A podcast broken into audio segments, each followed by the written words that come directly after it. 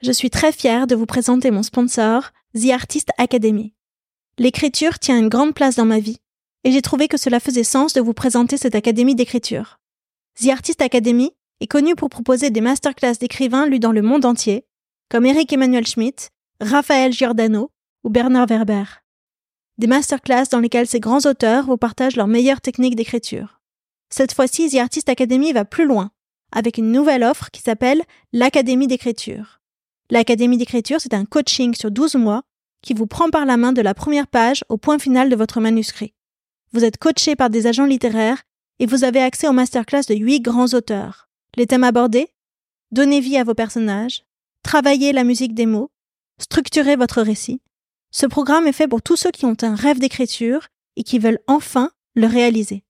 Que vous soyez débutant ou expérimenté, c'est un programme qui vous aidera à installer une routine d'écriture dans votre vie, à développer votre légitimité et à ouvrir votre créativité. On parle souvent ici, dans la fin des règles, de ce moment de la midlife où l'on revient à soi pour aller à la poursuite de ses propres désirs. Si vous avez envie de rejoindre cette académie d'écriture, alors avec la fin des règles, vous aurez 10% de remise. Je vous invite à remplir le formulaire qui se trouve dans le descriptif pour avoir toutes les informations. Si vous aimez écrire et que vous avez envie de tenir votre livre entre les mains, allez-y de ma part.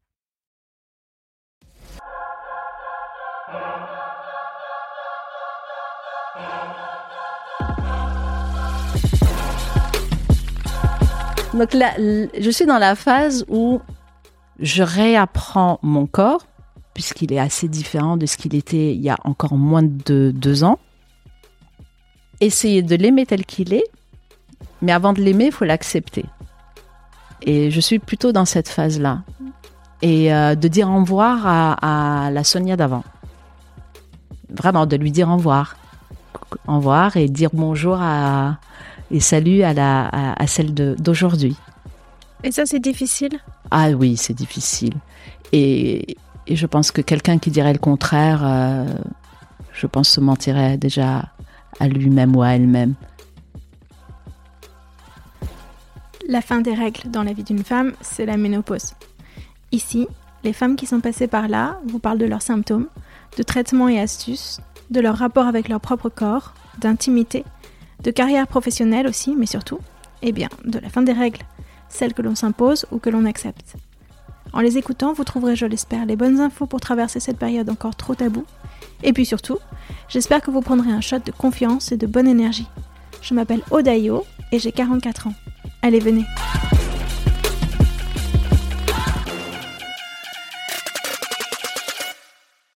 Ça démarre. Bah, je suis ravie de te recevoir aujourd'hui, Sonia. Et moi aussi. On s'est rencontrés à un événement podcast. Oui. Parce que toi aussi, tu as un podcast. Exact. Sorcière en herbe. Sorcière en herbe. Sur les plantes. Médicinales. L'histoire des plantes médicinales mais pas seulement, puisque je parle globalement des médecines douces et voire plus. Euh, la santé globalement, euh, la comprendre et pourquoi pas être autonome, se comprendre et, euh, et se soigner en première intention avec des techniques et des médecines qui ont fait leurs preuves et qui sont plus douces. Je dis bien en première intention. Il ne s'agit pas de euh, de ne pas aller voir son médecin ou de ne pas faire appel à l'allopathie euh, je suis, je prône le et et non pas le ou. Donc il faut euh, tout essayer, euh, tout voir, tout faire pour une santé optimisée. Super. Et toi, tu, tu, as eu des problèmes de santé dans ta vie? C'est une des raisons pour lesquelles j'étais intéressée de t'interviewer, puisque tu as vécu un cancer du sein. Oui. Et donc, tu as eu une ménopause chimio-induite, comme on dit. Hein Exactement. Non, pas chimio, pardon. Chimio-induite. Hormono-induite, je ne sais pas comment on dit. On dit chimio-induite. D'accord. Euh, et plus globalement, ça concerne aussi les femmes, euh, sans forcément à, après avoir eu une chimio. Euh, je pense notamment à l'ablation de l'utérus. Ça emmène vers la même chose. Il n'y a pas forcément un cancer de l'utérus. Il y a d'autres raisons. Par exemple, les endométrioses euh, très sévères aboutissent à des chirurgies lourdes et on peut euh, aboutir au même résultat, c'est-à-dire à partir du moment où il n'y a plus d'hormones qui circulent, où on, coupe euh, une partie, où on altère une partie du circuit hormonal euh, féminin, on aboutit à des ménopauses médico-induites, je dirais. Ouais, d'accord. Est-ce que tu peux raconter alors un petit peu ton histoire autour de ça? Du, du cancer, de, de la chimio ou des conséquences En fait, tout va ensemble de toute Bah oui, tout va ensemble. Écoute, euh, moi j'ai découvert que j'avais un cancer du sein complètement par hasard. Je sortais de la douche, euh, j'ai enfilé mon peignoir et puis ma main a effleuré mon sein. Ça ressemblait à un petit bouton sous la peau, un tout petit bouton sous la peau. Et j'ai su instantanément que c'était pas un bouton sous la peau et que c'était grave. Alors qu'un an avant, j'avais fait ma mammo, mon écho, euh, ma mère, et tout était normal. Et donc j'avais a priori aucune raison de m'en inquiéter et j'étais jeune, donc euh, encore moins euh, dans ces conditions. Et euh, j'ai pris rendez-vous très vite avec ma généraliste pour me prescrire ce qu'il fallait, donc radio et mammo et enfin radio mammo et une échographie pour vérifier. Il se trouve que ce petit bouton, l'air de rien sous la peau, c'était l'arbre qui cachait la forêt parce que j'avais six tumeurs derrière, beaucoup plus grosses. Et il s'était diffusé en moins d'un an, donc il était agressif. Et j'étais jeune, et alors euh, la jeunesse c'est génial, sauf quand on a un cancer, quel que soit le cancer, parce que plus on est jeune, plus il potentiellement il pourrait être agressif. Il prolifère plus vite dans l'organisme. Oui, c'est ce qu'on, en tout cas, c'est ce que disent les médecins. C'est pas forcément un atout. C'est un atout pour supporter le traitement, les différents traitements, les protocoles qui sont lourds. Donc, plus si on est jeune, c'est qu'on a plus de force a priori. Euh, mais pour le cancer lui-même, en général, c'est pas, ça va pas très bien ensemble. Et donc, Mamo, euh, et tout ce qui s'ensuit, tout de suite biopsie, résultat des biopsies. Le tout a demandé deux mois quand même pour avoir un diagnostic clair et net. Et pendant les deux mois, ben, on se pose des questions. Euh, c'est grave, c'est pas grave, c'est vraiment un cancer ou pas, c'est bénin, c'est malin? Enfin bon, tout, ça a duré deux mois parce que en fait, j'ai découvert tout ça juste avant les vacances euh, d'été. Mm-hmm. Et il y avait plus, j'avais plus de rendez-vous rapidement et je devais partir en vacances. Donc tout a été remis à la rentrée et je suis restée tout ce temps-là avec mes, mes interrogations que j'ai cachées à tout le monde. Ah, parce que je voulais pas qu'on me regarde avec inquiétude et je voulais pas gâcher les vacances de, de, mon entourage, mon fils, mon compagnon, mes parents que je voyais aussi pendant les vacances. Et surtout, je me suis dit, le seul moyen de ne pas trop y penser, c'est d'y penser toute seule parce que les, moments où j'y pense pas, bah, c'est des moments gagnés sur euh, sur l'angoisse et la peur, alors que les autres me renvoyaient potentiellement allaient me renvoyer sans arrêt euh, leur peur, leur anxiété et leurs interrogations. Et donc euh, voilà, j'ai fait ce choix et je le regrette toujours pas, plus de dix ans après. Et euh, le diagnostic est tombé euh, clairement parce que ma ma gynéco m'a appelé, elle m'a dit je veux vous voir et rapidement. Donc en général c'est pas très bon signe. Et donc on a continué toutes les investigations. Il faut, euh, c'est que le début d'un grand chemin. Donc savoir si c'est une ablation ou pas, si si de la radiothérapie suffit ou pas. Et en fait, il était agressif. Il a fait trop de tumeurs. J'étais jeune. Et toutes ces données ont, abouti à un protocole assez lourd. En gros, j'ai eu droit à la totale. C'est ce que je dis à chaque fois. J'ai eu droit à la totale. Donc, ablation totale d'un sein. Euh, ensuite, chimiothérapie, j'en ai eu 11.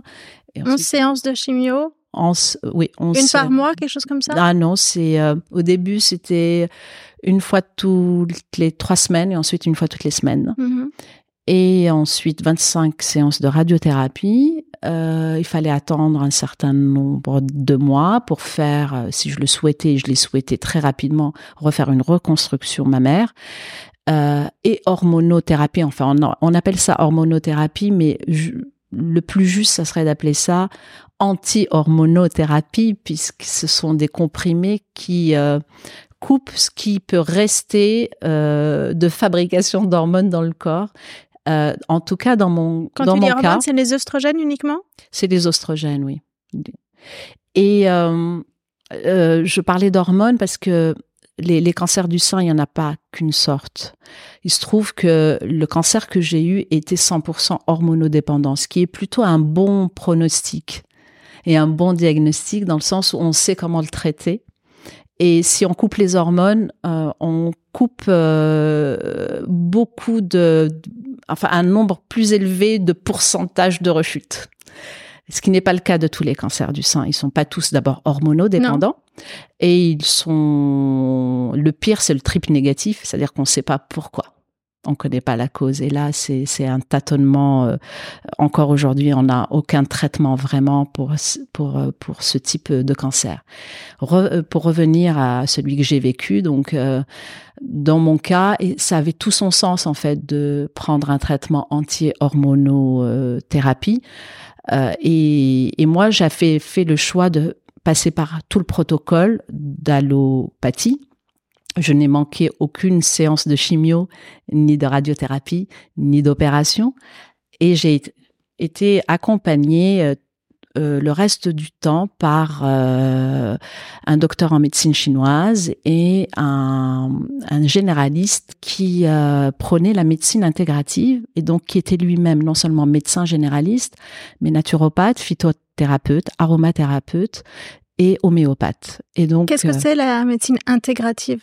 C'est une médecine qui euh, qui va euh, aller chercher dans tout le panel de qui peut exister dans toutes les médecines. Il n'y a pas de confrontation entre la médecine dite scientifique et les autres médecines savantes, mais pas forcément euh, intégrées aujourd'hui, en tout cas en Europe et dans nos esprits, comme une médecine scientifique. Et tu l'as trouvé comment ce médecin?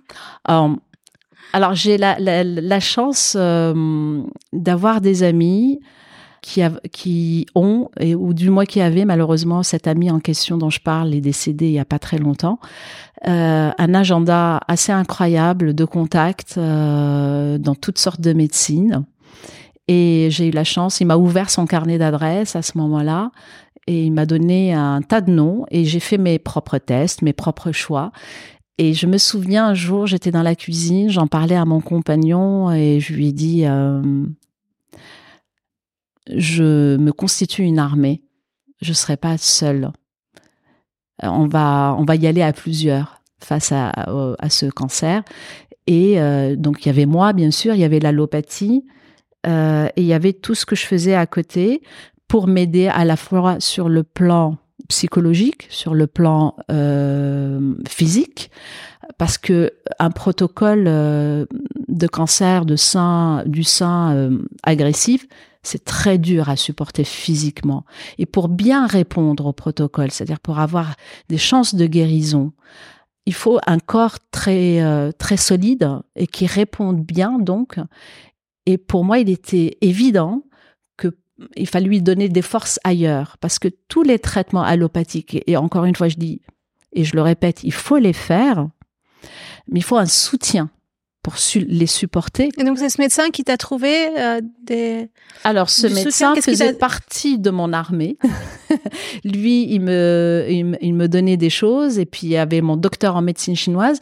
Alors ce docteur en médecine chinoise avait la particularité d'avoir fait d'abord ses études de médecine chinoise en Chine, mm-hmm. dans un, euh, un, un, hôpital universitaire où ils associaient les deux médecines, allopathie et euh, médecine chinoise, et en particulier sur les cancers. Donc il savait très bien comment euh, soutenir et accompagner les cancéreux. Et j'ai, c'est beaucoup de chance parce que sur tous les praticiens existants euh, en France, euh, j'ai trouvé, je suis tombée sur quasiment les meilleurs euh, dans ce domaine-là. Et donc j'ai été très très bien suivie. Qu'est-ce qui t'ont apporté? Eh ben, ma réponse, je pense que ma meilleure réponse, ça serait que j'ai eu une vie quasiment normale, tout en ayant un protocole très lourd. Est-ce que tu travaillais ou je travaillais pas? Alors je venais d'être recrutée. Donc tu imagines le stress d'un nouveau job. Mhm. Il faut s'adapter, euh, il faut. En... Enfin, j'étais pas sur une routine. Hein. Donc, euh, je venais d'être recrutée et merci à cette entreprise qui m'a recrutée en sachant que j'avais un cancer du sein euh, et que j'avais derrière des traitements très lourds. Donc, ils m'ont dit on fera avec. Donc, j'allais au travail, je faisais les les soirées événementielles, euh, mes déplacements, je me déplaçais beaucoup à l'époque euh, pour euh, dans le cadre de mon travail, les formations, enfin tout, et une, vie amoureuse et sexuelle la plus normale possible. Bien sûr, il y a énormément de fatigue, il y a le rapport au corps qui est amputé d'un sein, c'est pas évident. plus un cheveu sur la tête, plus un cil, plus un sourcil, plus un poil tout court. C'était, j'étais imberbe totalement.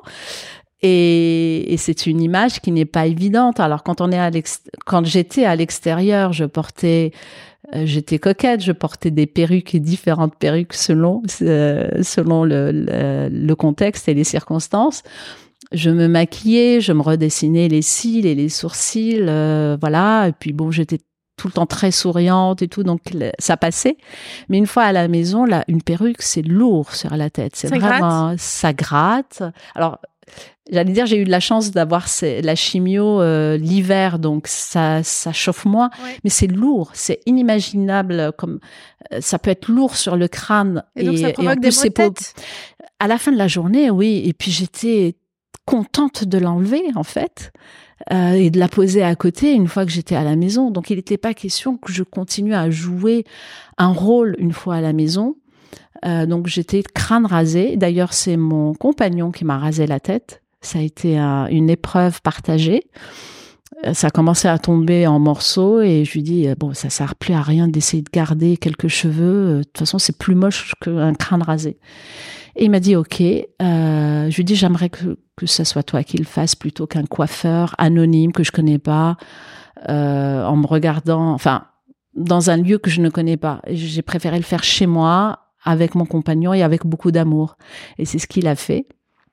Et donc une fois chez moi, j'étais crâne rasé, démaquillée, euh, euh, telle que j'étais quoi. Et c'était la même chose devant mon fils, c'était la même chose devant mes amis. Quand j'en recevais du monde à la maison, euh, je je mettais pas ma ma perruque. Et euh, moi, je me vois pas. Je suis euh, toujours la même. Euh, c'est ma, ma vision intérieure. J'ai pas de vision extérieure. J'ai pas, heureusement, à l'époque, j'avais pas toutes ces visions et, et ces zooms. Mais les autres me voyaient. Et c'est pas, et, le regard posé sur moi était très bienveillant, mais je devais choquer malgré tout. Un jour, une amie m'a dit Est-ce que tu peux porter quand même la perruque en présence de mes enfants? Parce qu'ils se posent des questions et je pense que ça les gêne. Comment tu l'as pris?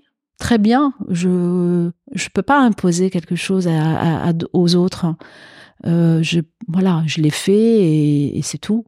Je me suis pas plus posé de questions en fait. Et ton travail, c'était important pendant toute cette période? Ça te soutenait?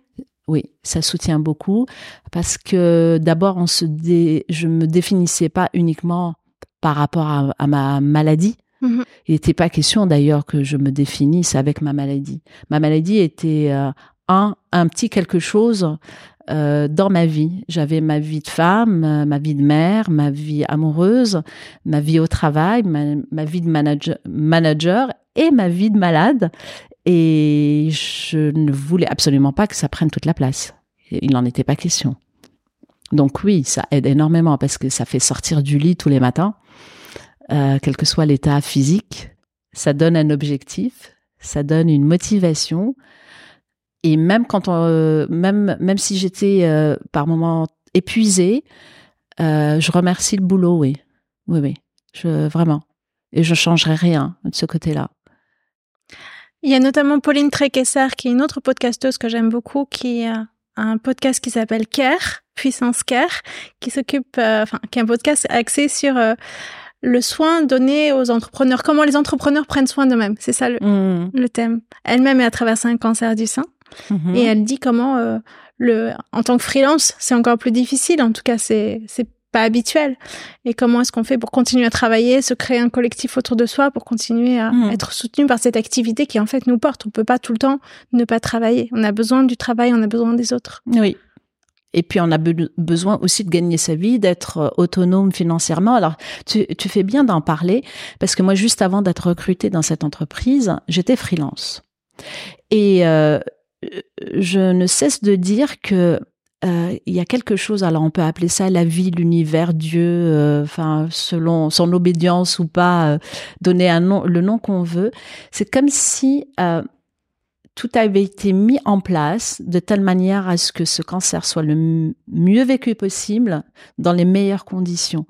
Six mois avant, j'étais pas en couple, j'étais freelance, je n'avais pas d'économie Et, donc, si il, était arrivé juste un an avant, j'étais toute seule avec mon fils ado, sans beaucoup de ressources financières. Bien sûr, j'aurais eu l'aide de ma famille, mais c'est pas pareil au quotidien que d'avoir quelqu'un qui s'est occupé de toute la logistique. Mon compagnon s'est occupé de toute la logistique, euh, les courses, la maison, euh, les repas. Moi, je rentrais du travail, je mettais les pieds sous la table, euh, voilà. je ne m'occupais que de mon travail, de me reposer de mon travail et de, de ce qu'il y avait de meilleur dans la vie de couple. Je dis pas que c'était rose, hein, c'était compliqué parce que son un compagnon, un fils, euh, les miens en tout cas, avaient, avaient des besoins aussi et des attentes, et il a fallu beaucoup dialoguer aussi. Est-ce que tu peux revenir, on va, avancer aussi sur cette armée que tu t'es mise en place autour de toi parce que ça me ça m'intrigue beaucoup. Je me dire, ok, l'allopathie, je connais, je, comprends bien ce qui se passe. Moi, je suis jamais allée voir un naturopathe. Qu'est-ce que ces, toute cette médecine chinoise, etc., concrètement, qu'est-ce que c'était? Des compléments alimentaires, euh, du sport, du repos, de la méditation? Enfin, qu'est-ce qui t'ont apporté concrètement au quotidien dont tu avais besoin pour que ton corps soit plus solide? Alors, la médecine euh, traditionnelle chinoise, c'est de la phytothérapie. Ce ne sont pas des compléments alimentaires, ce sont euh, une synergie de plantes une synergie précise qui n'est pas la même à 15 jours près qui dépend d'un questionnaire, de mon état et de, exactement ce que je suis en train de traverser sur le plan physique, émotionnel aussi. Et, euh, et de tous les symptômes que je ressentais. Que je... Donc c'était, c'est de la dentelle. Un complément alimentaire, généralement, euh, ça reste très proche de l'allopathie dans le sens où ça reste généraliste. On dit que, par exemple, le ginseng, c'est très bien pour euh, se donner, euh, se booster. Mhm. Tout le monde va prendre le ginseng pour se booster. Voilà, je donne un exemple parmi plein d'autres. Alors que en médecine traditionnelle chinoise, en tout cas quand on fait de la phytothérapie, parce qu'il y a d'autres disciplines dans cette médecine, il y a l'acupuncture que tout le monde connaît. en tout cas, on entend plus parler de l'acupuncture de nos jours ou euh, ça peut être de la diététique chinoise, ça peut être les massages chinois. Moi, c'était vraiment le sommet de la pyramide de la médecine traditionnelle chinoise et la plus précise, où euh, même deux femmes ayant le même, a priori, le même cancer du sein, le même âge, euh, même vécu, ne vont pas avoir les mêmes plantes. Et mes plantes changeaient à peu près toutes les trois semaines. À chaque fois que j'allais le revoir, il réadaptait parce que j'avais un nouveau, un nouveau symptômes ou, euh, un autre avait disparu et donc ça ne servait à rien de mettre le dosage aussi changé. C'est vraiment une synergie très précise. Ça c'est là, mais et c'est très puissant. C'est une médecine qui a 6000 ans, qui a évolué bien sûr, et ça fait partie de ce qu'on appelle les médecines savantes, comme la médecine ayurvédique ou la médecine tibétaine aussi en est une. Euh, on dit savante parce qu'elle s'est construite réellement sur du un savoir ancestral. Euh, il y a eu des facultés, des. Enfin, ça c'est c'est pas juste je cueille une plante et je la mâchouille et je dis elle est bonne pour ça. Euh, je donnerai aussi un, contre-exemple. On, entend parler de certains champignons euh, qui sont bons si on a un cancer, mais qui peuvent être délétères dans certains cas si c'est pas un docteur en médecine chinoise qui le prescrit. Donc c'est très précis. Et puis, il y avait les autres médecines, euh, la euh, phytothérapie un peu plus générique, parce que, par exemple, le safran est un antidépresseur naturel. Euh, et que il était bon parce qu'on s'en prend plein émotionnellement et que même si j'ai pas pas du tout fait de dépression, j'étais bien dans ma tête mais j'avais ce soutien du safran euh, pendant en tout cas les, premiers, les premières semaines pour accuser le coup du diagnostic, de la sentence en quelque sorte, euh, du protocole et d'y faire face sans m'effondrer. Euh, et tout simplement parce que le mental est tout aussi important que le reste. Et un jour, l'oncologue, très allopathique, très scientifique dans sa tête, m'a dit aussi, le sport est tout aussi important, voire plus que les traitements que j'avais eus euh, en chimio. Et quand je l'ai entendu dire ça, je dis ah quand même parce qu'on se bagarrait assez. Il n'arrêtait pas de me chambrer sur euh, les autres médecines, mm. euh, sauf qu'à un moment, il a avoué que un, c'est une façon d'être actif et active dans ma guérison. Et que ça et que ça joue beaucoup dans le succès des protocoles et que si si lui de son côté ne voyait euh, qu'un avantage, ça serait celui-ci. Mhm. Euh, et qu'il a arrêté de me chambrer en fait. Parce qu'il a vu à quel point je me suis bien sortie. Je m'en suis bien sortie parce qu'il me dit vous travaillez toujours? Oui je travaille toujours. Voilà. Et dis donc vous vous êtes forte. Je lui dis non euh, si à l'époque euh, enfin avant d'avoir cette maladie très grave je prenais un Numex par exemple. Mmh. j'étais shootée 24 heures C'est vrai que ça shoot ce truc-là, ça fait bien longtemps que j'ai arrêté. C'était 24 heures, donc je divisais la dose par deux. Je ne pouvais pas supporter ne serait-ce qu'un Numex, quoi. C'était, euh, j'ai un corps qui réagit beaucoup aux, médicaments. Je suis faite comme ça. Et même les, les, en dehors de la chimio que je ne dosais pas, tout ce qu'on m'a donné à prendre pour euh, ne pas vomir, pour ci, pour ça, je divisais par trois, par quatre la dose. Et elle était déjà efficace. En fait, je commençais par un quart et ensuite j'augmentais progressivement pour connaître la dose qu'il me fallait moi. Alors que en médecine allopathique, on mesure souvent par rapport au poids. Ouais. Et, si on est en femme, une femme ou un homme, et par rapport au poids. En gros, hein, c'est les, les deux gros critères qui sont pris en compte. Et là aussi, l'oncologue, il se foutait de moi. Il me dit, mais tant qu'à faire, prenez euh, euh, de l'homéopathie, euh, puisque vous y êtes. Je lui dis, mais pourquoi voulez-vous que je prenne deux comprimés si un quart est efficace? Et c'est vrai, je n'ai pas vomi une seule fois, j'ai pas eu de nausée une seule fois. C'était suffisant.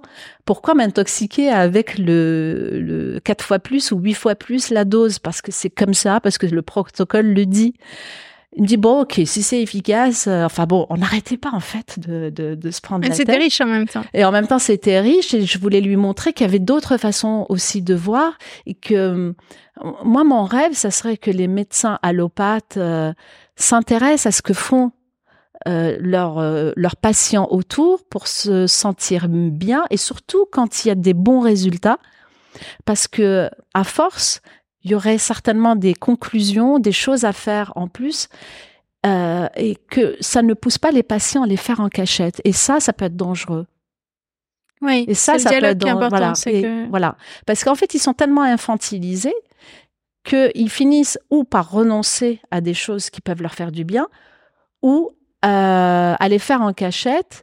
Et donc, euh, le médecin non allopathe ne sait pas, tout ce qui se fait et l'allopathe ne sait pas. Et, à un moment, il peut y avoir des interactions ou des choses qui qui vont pas ensemble. Alors que quand tout le monde sait, le suivi est meilleur et plus fin et les résultats ne peuvent être que meilleurs. Et ça, c'est dommage. Et c'est vraiment un appel. Euh, c'est pour ça que je prône beaucoup la santé intégrative et la médecine intégrative. On y arrive tout doucement en France. Il y a des centres intégratifs qui, euh, qui associe toutes les, toutes les médecines, plus la méditation, plus le yoga, plus le sport. Donc il y a les médecines où on ingère des choses et il y a aussi les, les, les pratiques qui aident euh, à être mieux, à mieux supporter son état de maladie, de faiblesse, euh, un diagnostic, une sentence. Des fois, c'est très dur de, de, s'entendre dire, par exemple, ne serait-ce qu'on va plus marcher ou que ou pas plus comme avant.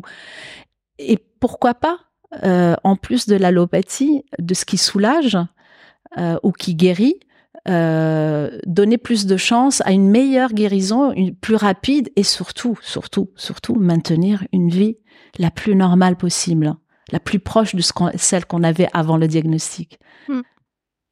Et c'est un cercle vertueux.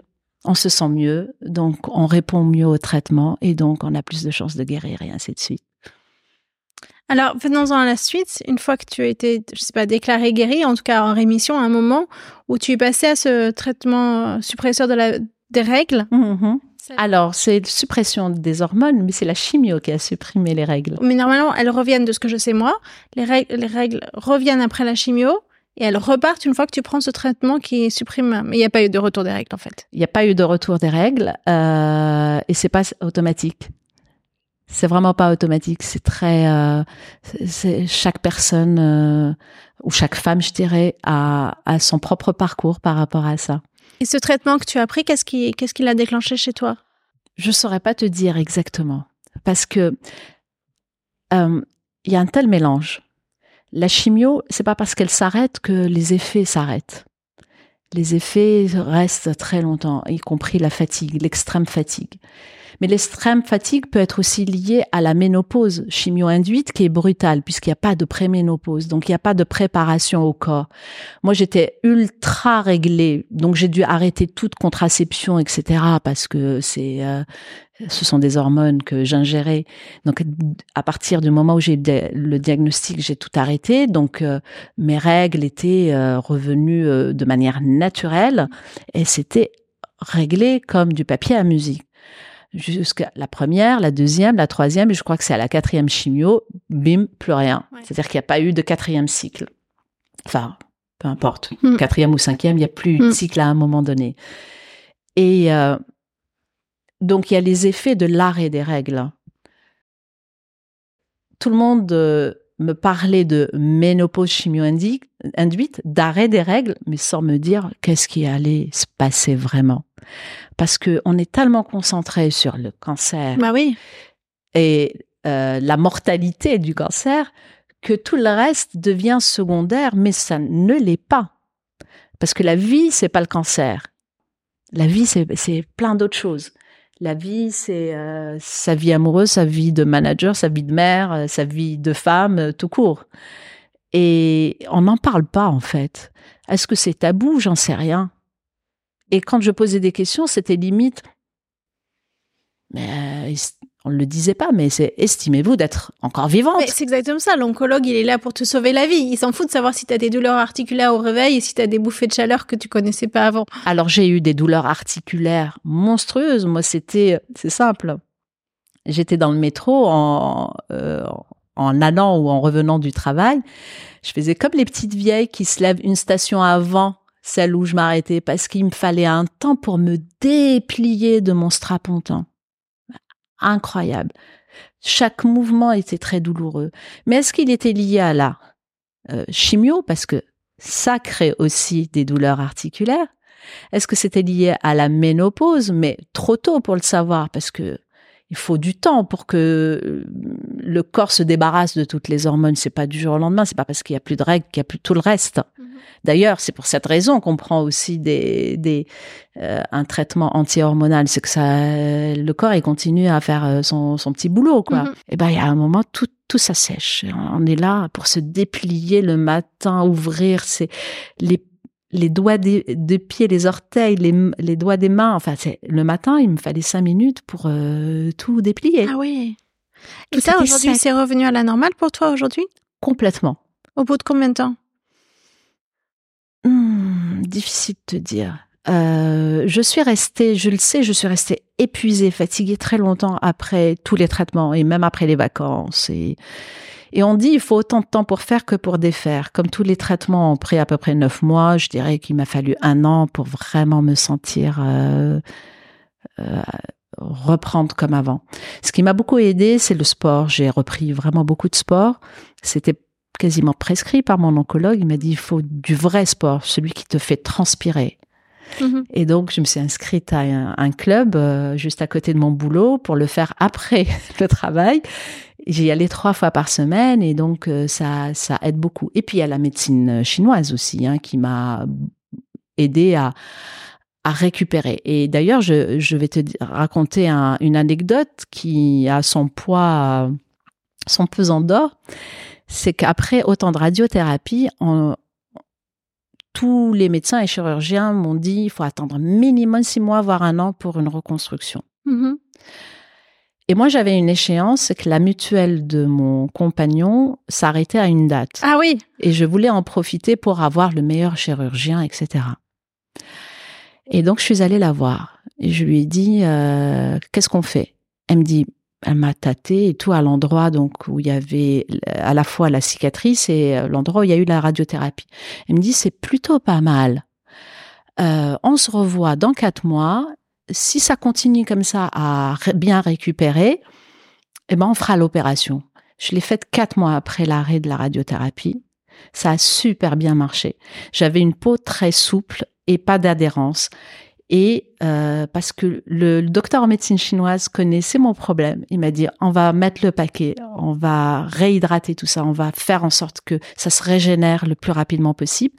Et j'ai été suivie pendant la radiothérapie et après, et aussi tout ce que j'ai fait en local, en kinésie et en en produits cosmétiques de phytothérapie qui servent euh, donc comme le calendula, mais pas seulement, qui sont la rose. D'ailleurs, la chirurgienne m'avait conseillé mm-hmm. de, badigeonner de d'huile de rose musquée. Et moi, je travaillais euh, dans, le cadre de mon travail, j'avais accès à ces produits-là puisque c'était un laboratoire de. de c'était quelle marque de la Velleda. Ah oui, ils font beaucoup de calendula et de, oui, de rose et, de, d'huile de, rose musquée qui est excellente pour toutes les cicatrisations. C'est même utilisé maintenant en post-opératoire pour mieux cicatriser les, euh, je veux dire même en allopathie, il y a mmh. des chirurgiens qui utilisent euh, ces huiles-là pour euh, faciliter la, la, cicatrisation et l'améliorer, et améliorer l'aspect des. Et donc le fait d'avoir fait tout ça et donc ma la chirurgienne que j'ai choisie euh, était au fait au moins de ça. Au moins, elle m'a dit, euh, ouais, on va mettre le paquet et tout aussi. Euh. Bon, moi, je le savais. moi, je le savais. Mais pour les autres, j'ai trouvé ça sympa qu'elle leur dise aussi d'utiliser certaines huiles reconnues et pas forcément des produits allopathiques toujours et, et qui avaient des solutions à côté naturelles qui fonctionnent très bien. Et voilà, pour la, petite histoire, euh, quelque chose que j'aurais dû attendre, euh, pour laquelle j'aurais dû attendre 6 à 1 an. 6 mois, c'était meilleur des cas, un an, euh, la plupart des cas. Ben, je l'ai fait en 4 mois et je pense que j'aurais pas pu y arriver si j'avais pas eu tout le reste à côté. Et là, aujourd'hui, tu as à nouveau des règles? Non, pas du tout. Jamais revenu. Mais tu prends un traitement toujours suppresseur ou c'est fini Non, non, non. J'ai arrêté un petit peu avant les 5 ans.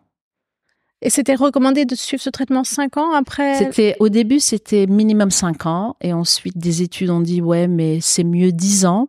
Le docteur en médecine chinoise euh, dans mon cas, ça avait tout son sens que je le prenne. Il m'a jamais dit euh, faut pas prendre ça, on va y pallier autrement. Euh, lui aussi, il travaillait avec le et et pas le ou. Hmm. Euh, en fait, j'ai arrêté avant parce que une amie à moi qui était sous le même traitement a fait un AVC et ça a été terrible. Et un des effets indésirables de ce traitement est l'AVC. Un jour, j'avais discuté avec l'oncologue, je lui dis, OK, quand on lit les effets indésirables de ce médicament, euh, ça fait plus peur que le cancer, en tout cas me concernant. Je lui dis, voyez, euh, le cancer, là, en ce moment, juste, juste après tous les protocoles, on est suivi tous les cancers, on est suivi euh, tous les six mois. donc on voit venir le truc. La moindre petite tumeur, en plus on fait des PET scans au début, donc à 2 mm on le voit. On voit le début de la tumeur. Et donc on ne peut pas passer à côté et donc le danger euh, est quasiment nul de passer à côté d'une tumeur qui proliférait ou, de, ou de métastase. Je dis par contre l'AVC il prévient pas. Un matin je me lève et je fais un AVC et c'est bon et je suis foutue. Et il t'a répondu quoi? Il me dit oui, mais le risque de... Et en fait, le risque était élevé parce que dans les notices, on a 1 sur 10 000, 1 sur 1000, 1 sur 100. Et je pense que c'était autour de 1 sur 1000. C'est assez important. Je dis ouais, quand même, euh, mais il faut, euh, il faut dans votre cas, c'est 100% hormonodépendant et tout. Euh.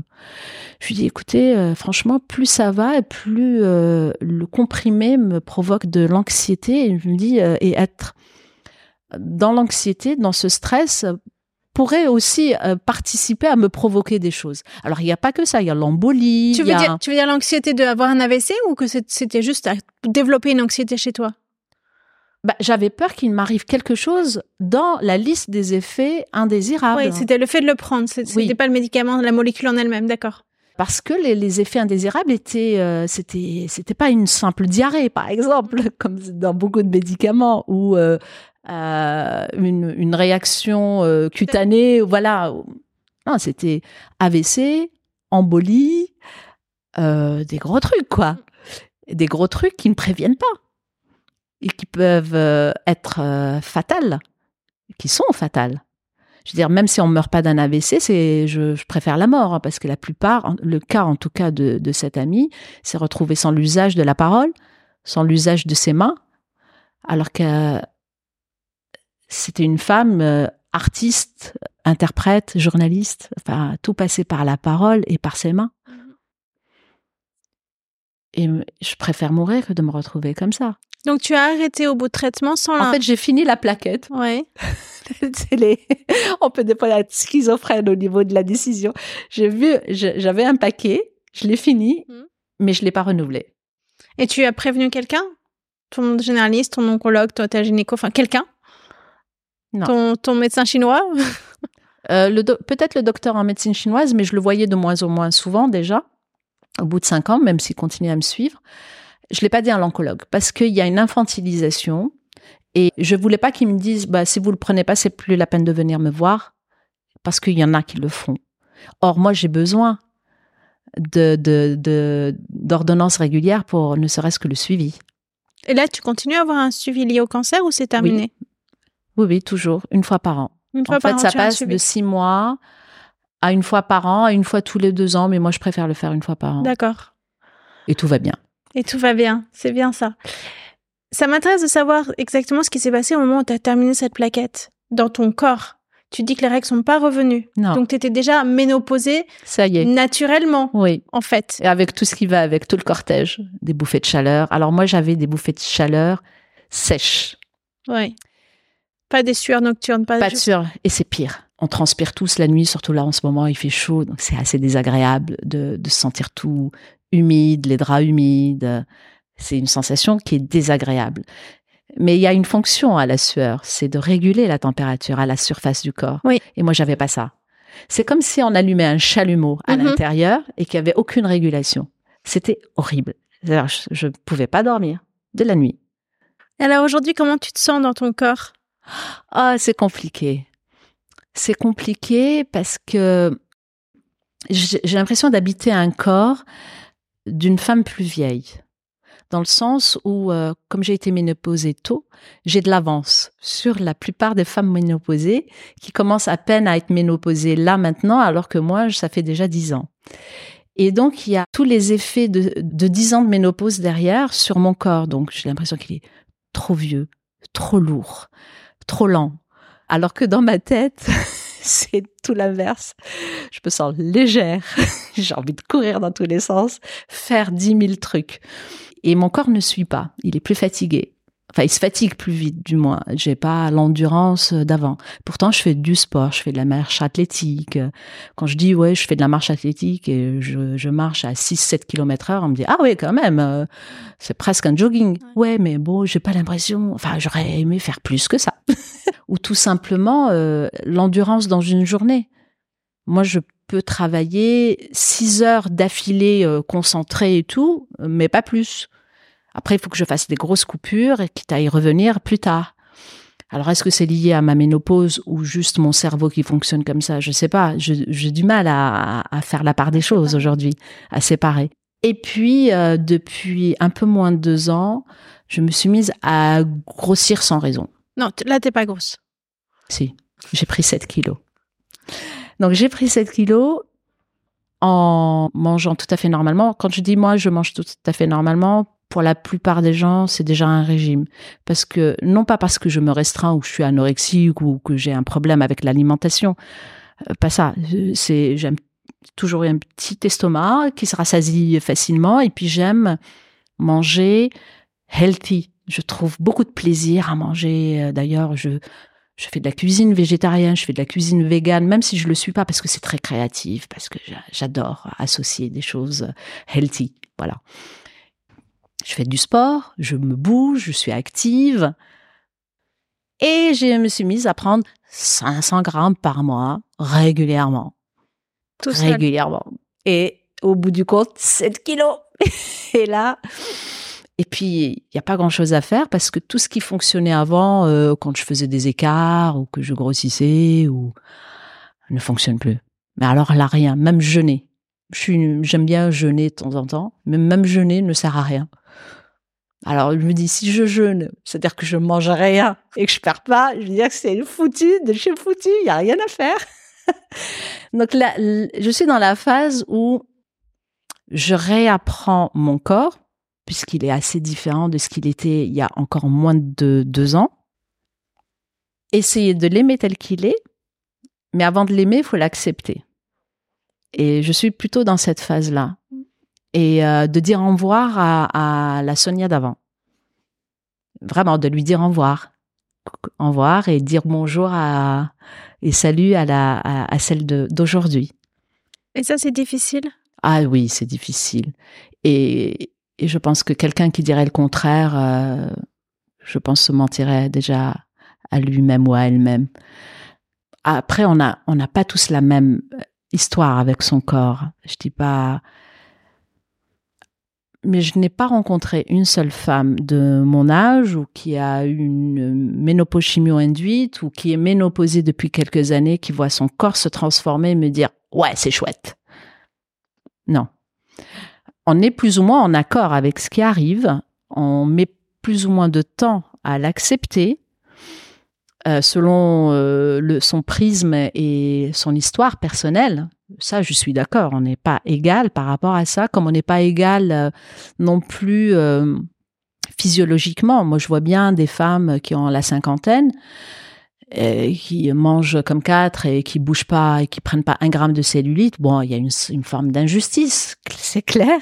Et c'est plus facile à elles d'accepter leur corps, même s'il a changé. Il a pas, il a pas changé aussi radicalement, par exemple, que le mien, qui a pris plein de cellulite partout. sur le bas-ventre, sur les cuisses, sur les genoux. Euh, euh, je n'ose plus me mettre en robe courte. Enfin, c'est pas que je n'ose plus, je me mets plus en robe courte depuis deux ans. Euh. Du coup, tu as changé ta garde-robe, tu as changé tes vêtements. Oui, il faut. De toute façon, mes anciens vêtements, je rentre plus dedans, c'est clair. Hein, 7 kilos, ça fait presque deux tailles. Donc, moi, je suis passée du 36 à un petit 40 bah, de toute façon, euh, mécaniquement, il fallait changer la garde-robe puisque je rentrais pas dedans. Et puis euh, une garde-robe, euh, c'est pas qu'une histoire de taille, c'est qu'est-ce qui me va et qu'est-ce qui me met en valeur. Oui c'est pas qu'une histoire de taille. C'est-à-dire, il s'agit pas de, de rechoisir le même pantalon ou la même robe ou la même jupe de taille euh, de plus. Non, il y a des choses qui ne me vont plus. Il y a des choses qui ne m'incarnent plus. Il y a des choses qui ne me ressemblent plus. Qu'est-ce que tu choisis alors comme vêtement aujourd'hui? Tu as une très belle robe longue? Euh, J'aime les robes longues.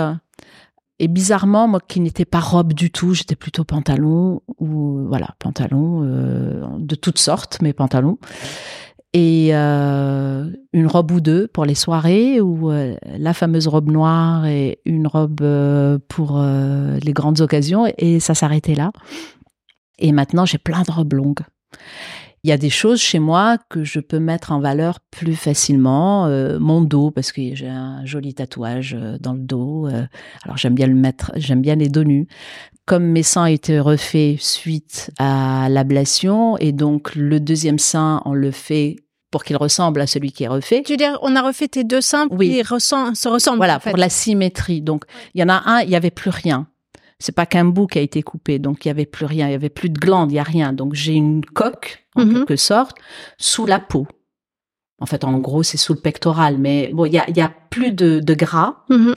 Euh, c'est un sein euh, inerte en quelque sorte mais il vieillit pas, il vieillira jamais celui-là. Et l'autre, il fallait euh, le rehausser, le grossir un petit peu parce que j'avais une toute petite poitrine et que même la plus petite prothèse était déjà un peu plus grosse que mon sein naturel. D'autant qu'avec euh, les variations de poids que j'ai pu avoir, il avait, il en avait pris un, sacré coup. Donc, euh, je pouvais pas être avec d'un côté l'image d'un gant de toilette, un mmh. petit gant de toilette et d'un rond, euh, tout ferme. Donc forcément, on fait une symétrie. Et c'est le truc que j'ai gagné de toute cette histoire. Tu aimes tes seins aujourd'hui? Alors, c'est difficile d'aimer celui qui est inerte parce qu'il est inerte. Il y a rien, on sent rien. Il y a pas de sensibilité. Quand on te touche, tu sens le contact sur la peau? Bah, je sens comme euh, c'est pas plus ni moins que de, de, de, se caresser le bras ou euh, Il y, a, y, a, y, a, plus les terminaisons nerveuses érotiques, oui. ultra sensibles, érogènes, érotiques. Mais ça va ensemble. Le terme exact étant érogène, t'as raison. Euh, oui, euh, c'est pas c'est pas un embellissement. Un jour, une, une jeune femme m'a dit "Toi qui as fait une opération, euh, ça se passe comment? Parce que je pense me refaire les seins." Bon, c'était c'était très maladroit, elle se rendait pas compte. Donc je lui ai répondu gentiment que c'était pas refaire les seins. Je lui ai expliqué ce qu'il y avait. C'est rien, c'est une, une, coque, une prothèse sous la peau, que c'est inerte, que on a tout coupé avant. Et, euh, et que donc mon vécu euh, n'allait pas l'aider. Il fallait plutôt s'adresser à quelqu'un qui, qui embellissait ses seins et, et non pas qui, ref, qui, qui était dans une chirurgie de reconstruction c'est voilà, c'est pas du tout. Euh, c'est comme quelqu'un qui se fait un lifting et quelqu'un qui sort d'un accident de voiture et qui se fait une, une chirurgie de reconstruction du visage. C'est pas comparable. Voilà. Et, du coup, euh, aujourd'hui, tu trouves que tu as des jolis seins? Oui, en fait, ils tiennent tout seuls. C'est bien parce que donc je peux m'accorder tous les dos nus, euh, les les les nos bras. Tu portes pas de soutien-gorge au quasiment quotidien? Quasiment pas. Quasiment pas. Je les porte sous un truc. J'en porte quand je porte quelque chose de transparent très fin ou transparent. C'est sinon, pour ton confort à toi, il n'y a pas besoin. Non. Mais j'ai remarqué aussi que quand je le, j'en porte pas longtemps des seins, pas des seins, mais des, des, soutiens-gorge, euh, je pouvais avoir une douleur. Euh, alors je ne saurais pas l'expliquer. Je pense qu'ils font trop d'efforts pour se soutenir eux-mêmes et donc il y a un moment, je les aide en remettant un, un soutien-gorge, mais je porte des, des soutiens-gorge les plus light possibles. Donc c'est des triangles sans armature, sans comme une seconde peau quoi en fait, un petit peu pas de push-up, euh, tout ça, non. Non, pas besoin. Non. Enfin, c'est pas qu'il n'y a pas besoin, mais ça ne sont pas énormes. Tu vois, tu les vois bien. Enfin, tu les devines du moins. Mais euh, non, pas de push-up et tout. C'est hors de question. Enfin, non. je me sens bien comme ça. Et sur le plan amoureux, est-ce que ton désir a varié? Est-ce que tu as toujours autant de plaisir à faire l'amour aujourd'hui? Alors, je vais est-ce que je peux parler d'un précédent podcast que tu as fait et que j'ai écouté? bien sûr, Celui avec Stéphanie Jarou. Elle décrit tellement bien ses sensations. Euh, et je me suis retrouvée là-dedans et j'ai pas pris le temps comme elle de mettre les mots de sur mes mots. Et quand je l'ai écouté, ça m'a beaucoup émue parce que je me parce que j'avais l'impression qu'elle parlait à ma place avec des mots très justes. Elle parle de la disparition de la libido, de cette façon qu'on a de vouloir euh, s'accrocher à ce qu'on a vécu. C'est ça. Moi, j'ai jamais eu de soucis avec ma libido, ni ma sexualité. Euh, voilà, je la vivais la plus, de la, manière la plus épanouie possible, en tout cas pour moi, ce qui me correspondait à moi.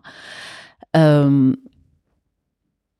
et puis, et puis ça, c'est ça, cette anesthésie dont on parle euh, Stéphanie s'est installée. Et bien sûr, on se pose la question, je me suis posé la question, est-ce que c'est lié à ma relation? Est-ce que c'est lié à mon conjoint, à mon compagnon? Enfin, ma relation à lui. Est-ce que je... Est-ce que en changeant de partenaire, ça va revenir ou pas? Enfin, je, je peux me poser ces questions parce que... Et ça, pareil, on n'en parle pas. Comme la sécheresse et il y a une gynéco qui m'a dit, qui est pareil, une gynéco euh, qui voit à 360. Oui. Donc, euh, elle, m'a donné des conseils de posture de yoga autant que avec l'ordonnance de de de gel intime? Que non, pas de gel intime de pour euh, pour faire ma mon frottis. voilà, ça tout allait ensemble et voilà et elle est incroyable cette femme. Et euh, d'un certain âge et donc elle a elle, elle, en a vu certainement des belles et des pas mûres et, et, elle s'est intéressée à tous les sujets autour de la féminité. Et me dit mais comment voulez-vous avoir envie quand tout est sec? Ça va ensemble. Donc il faut aussi traiter les effets. Mais ça non plus on n'en parle pas. Alors moi je cumulais c'était la ménopause. Mais les effets de la radiothérapie, les effets de la chimiothérapie, les effets de la fatigue, enfin tout tout allait ensemble, tout, tout, c'était une sacrée synergie, quoi. Et puis, on, je ne savais plus euh, euh, d'où venait le problème. Est-ce qu'il allait être, est-ce qu'il est structurel ou est-ce qu'il est conjoncturel? Est-ce qu'il à la fin des traitements, les choses allaient revenir comme avant? Est-ce que c'était lié à une extrême fatigue? Mais l'extrême fatigue, est-ce que c'était la ménopause ou les effets long terme de, de ma chimio? C'est compliqué de, de, de, faire le tri euh, dans tout ça. Et il y a que le temps. Donc il y a des choses qui disparaissent mhm. et des choses qui perdurent. Et ce qui a perduré, c'est cette forme d'anesthésie. C'est-à-dire, euh, bon, voilà, j'avais, j'ai plus envie de sauter sur mon compagnon sur les, tous les quatre matins. C'est clair. Euh, euh, comme mes envies ne sont pas timées de la même manière il faut que je sois cool. Euh, euh, je préfère, par exemple, l'après-midi. Alors, c'est compliqué. Quand on travaille, euh, il n'y a pas beaucoup d'après-midi. il faut qu'en fait, mon corps soit déjà en mouvement. Mm-hmm. c'est marrant, enfin. Mais au moins, j'ai compris à quel moment ça marchait le mieux. Parfois, il y avait du désir, mais pas le plaisir. Une fois dedans, bah, bof. En fait, un orgasme. Des fois, le désir n'était pas très présent, mais le plaisir venait quand même. Mhm. Et c'était super. Donc, il y a tout un panel euh, de découvertes, finalement, comme au début de sa sexualité, on se découvre, on se découvre. J'allais presque dire sur la fin de sa sexualité, mais je pense qu'il n'y a pas de fin. Ça peut aller. Euh, c'est différent avec l'âge et, j'espère qu'il y en aura jusqu'à la fin de mes jours, mais de manière différente en fait, la sexualité finalement se découvre toute la vie. Euh, à tous les âges et à tous les moments de, sa vie, parce que la maternité aussi joue un, euh, change le corps et, la relation au corps et, la relation du conjoint à, son corps qui a apporté un enfant et qui l'a mis au monde. Donc finalement, on n'a pas fini de découvrir. S'il y a un truc à dire là-dessus, c'est de continuer à être curieux et curieuse et d'en parler. Mais toi aujourd'hui, tu souffres de, de sécheresse vaginale? Non, pas, pas tant que ça. Enfin, c'est pas comme avant. Alors, j'ai un jour lu un article. particulier Moi, j'ai lu un article un jour qui disait euh, oui, la sécheresse est inéluctable, c'est comme ça. Mais le fait, par exemple, d'utiliser un gel, mais quotidiennement, qui a un rapport ou pas, ça n'a rien à voir. C'est comme la peau qu'on hydrate. Il faut en prendre soin parce que la peau aussi, ça sèche. En fait, c'est tous les fluides qui s'assèchent un petit peu. Et moi, j'ai la peau très sèche aujourd'hui, alors que j'avais une peau mixte avant, avant la, ménopause. Et euh, en fait, il faut hydrater cette zone régulièrement, matin et soir, comme on le ferait pour sa peau. Et le fait d'hydrater, eh ben, ça finit par hydrater les cellules. Et en, sans retrouver euh, la lubrification d'avant, mais ça améliore beaucoup. Comme il y a aussi des traitements au laser, alors là, j'en avais jamais entendu parler. Et euh, c'est coûteux. Très peu de gynécos savent le faire. Très peu le prescrivent. Et même savent que ça existe, malheureusement. Et c'est une fois et hop, en fait, ça restimule tout. Tu l'as fait, toi? Non, moi, je l'ai pas fait. Tu, tu y penses? Non, pas en particulier. J'aimerais beaucoup que tu me racontes un petit peu comment tu es arrivé à. C'est quoi cette passion des plantes? Est-ce que toi, tu te soignes avec des plantes Choisir en oui, en première intention. Plonger dans les plantes, en première les plantes intention, guérisseuses? Toujours. D'où ça vient? Tu te fournis où? Euh, Une simple tisane bien préparée et médicinale. En général, les tisanes, on laisse infuser trois minutes à la va-vite, ça nous fait du bien, c'est un liquide chaud, c'est comme le thé du matin ou un café ou un chocolat chaud. Mais une tisane euh, euh, qu'on laisse infuser 10 minutes dans les règles de l'art, dans le bon dosage, devient médicinal. Et ça suffit. On n'a pas besoin de, même pas de compléments alimentaires. Tu veux dire que tu les achètes au supermarché ou... Oui. Parfois, oui. Alors, de bonne qualité. Euh, bio de préférence. Il faut regarder le sourcing local. Enfin, voilà, je fais attention à, au bio, au local. Euh, mais une simple tisane, oui. Une tisane. Moi, j'ai toujours du thym chez moi du thym ou euh, mon thym, mhm. un très beau thym sur le, sur le balcon, ou une tisane de thym. Parce que quand je la laisse infuser 10 minutes, ça, euh, ça peut me soigner des symptômes digestifs, bien sûr tout ce qui est ORL, tout ça parce que dans le thym, il y a des molécules et des principes actifs en fait qui éradiquent les virus et des bactéries. Donc peu importe si c'est dans le ventre ou dans l'ORL, ça marche dans les deux cas, ça passera dans le sang et ça va fonctionner dans les deux cas. Puis il y a aussi l'huile essentielle de thym.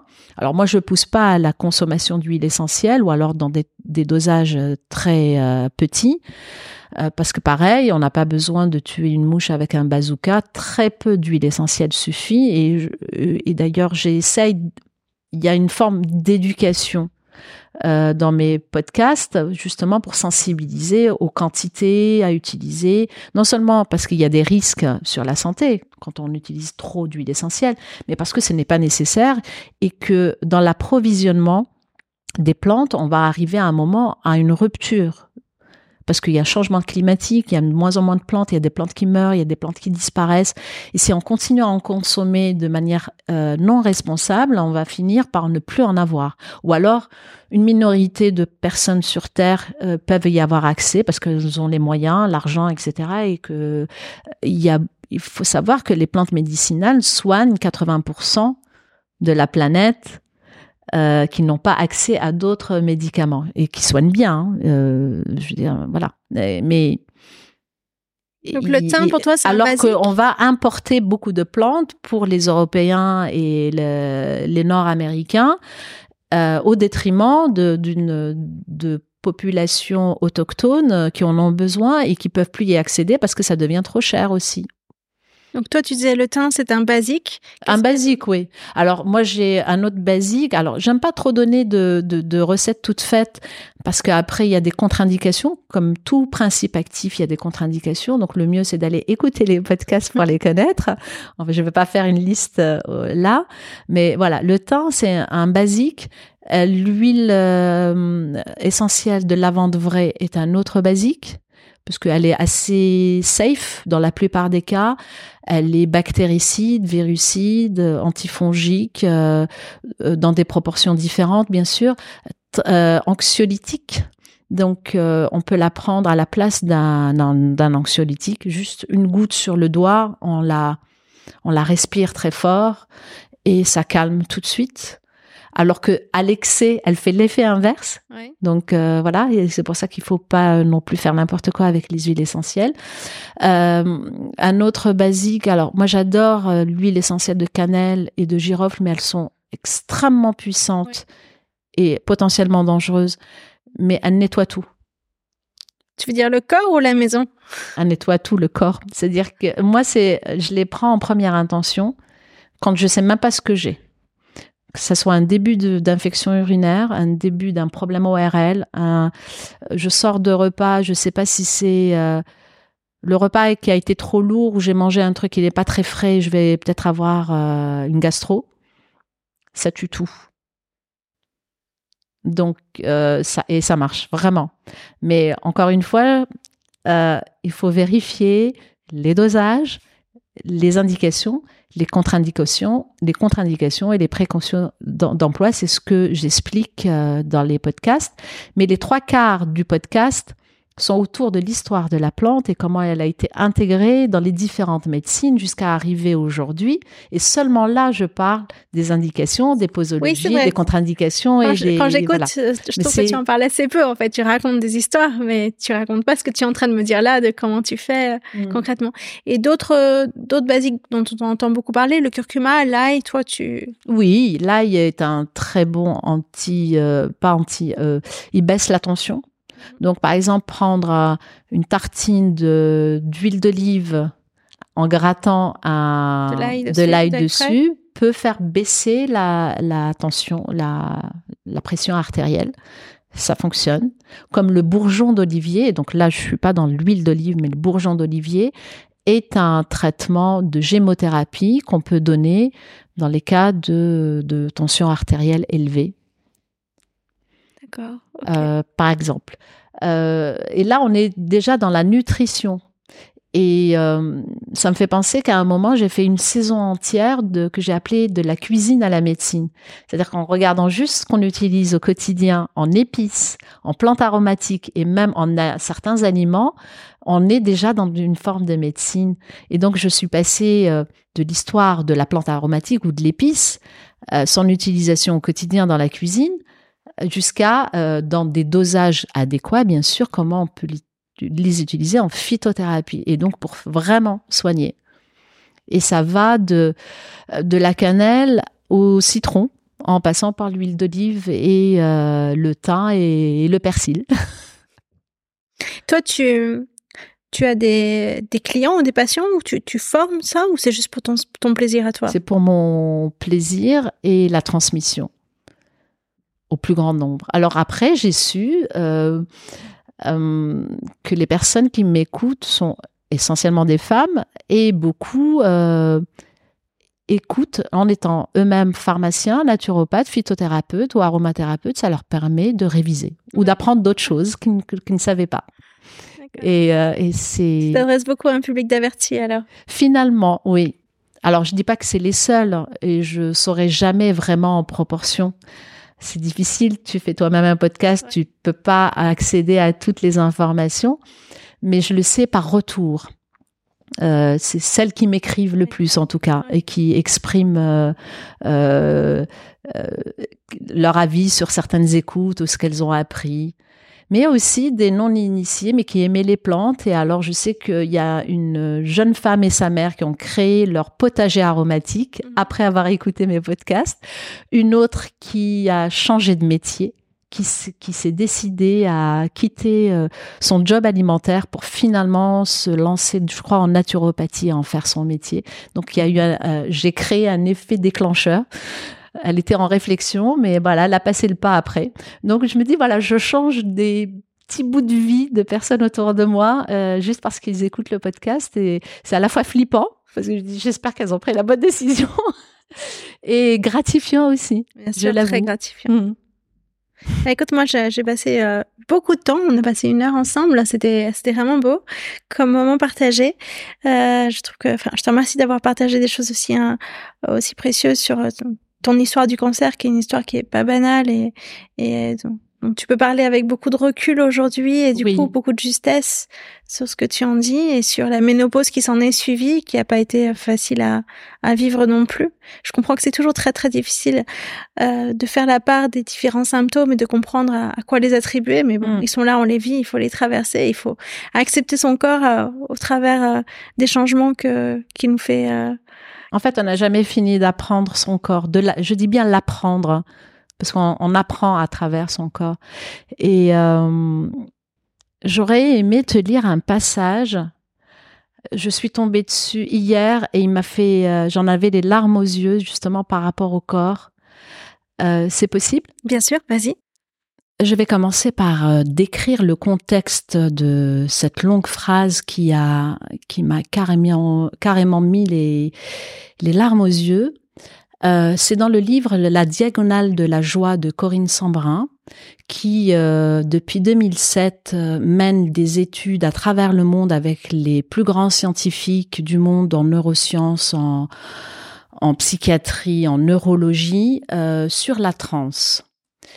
Et il s'agit d'une femme qui a une maladie grave, qui euh, a vécu un état de transe euh, induit euh, dans le cadre de ses études, donc mhm. encadré. Et cette femme raconte, alors elle avait un corps, sa maladie en fait touchait les muscles et lui permettait plus de, de vivre normalement et qu'il n'y a aucun traitement pour ça. Et, euh, et, elle raconte ce qu'elle a vécu pendant la transe et surtout ce qui est resté après la transe. Donc il faut savoir que la transe améliore beaucoup la mobilité même de gens paralysés pendant la transe, mais ils reviennent à leur état initial après en général. Il y a comme des portes qui s'ouvrent pendant la transe qui se referment quand le cerveau redevient euh, dans son état normal. Et cette femme, donc, euh, dans son rapport euh, après cette transe, raconte oui, tout mon corps, mais l'effet n'a duré que le temps de la transe. Donc elle parlait de cette mobilité retrouvée et ce bien-être aussi retrouvé. comme vous m'en aviez aussi prévenu. Ce matin, il s'est refermé. Cependant, il reste la joie. Focalisé sur ma culpabilité de malade, je m'étais mise à détester ce corps, à le voir comme un ennemi. Et depuis hier, j'ai réalisé qu'il peut être aussi un allié. J'ai compris enfin la phrase que j'avais prononcée pendant la première transe. Ceci est mon corps, ceci est mon corps, ceci est mon corps. En me révélant des ressources insoupçonnées, il me donne la possibilité de ne plus simplement le subir, mais de le transformer. Je le savais, mais ce matin, c'est devenu une évidence. Le corps n'est pas la maladie, mais mon miroir. Grâce à lui, elle se révèle et nous donne le moyen de la transformer. Waouh Et cette femme, tu l'as interviewée? Non. Tu aimerais? J'aimerais, j'adorerais. Corinne Sombrin. C'est autour de sa vie de chamane, parce qu'elle s'est découverte chamane, que le film a un, monde plus grand avec Cécile de France dans le rôle de Corinne Sambrin. Voilà, c'est son histoire en fait. D'accord. Et euh, j'ai lu quasiment tous ses livres et ce Diagonale de la joie, je le conseille à tout le monde. Alors, il est très facile à lire parce que c'est écrit comme un roman avec beaucoup d'humour. Mhm. Et on apprend beaucoup sur la transe, sur les états cognitifs modifiés, élargis et que c'est donné à tout le monde. Mais euh, je laisse les auditeurs et les auditrices découvrir, s'ils le souhaitent, ce livre et, ses travaux. Écouter ton podcast sur le chamanisme, parce qu'il y en a un qui il n'y a pas très longtemps. Oui. À découvrir alors. Merci beaucoup, Sonia. C'est moi qui te remercie, Aude. C'était un, un moment délicieux. Merci. J'espère que vous avez passé un bon moment. Vous pouvez me suivre sur LinkedIn, sur Instagram et me laisser des commentaires et des étoiles. Si vous avez une invitée à me suggérer pour un prochain épisode, écrivez-moi. À très vite.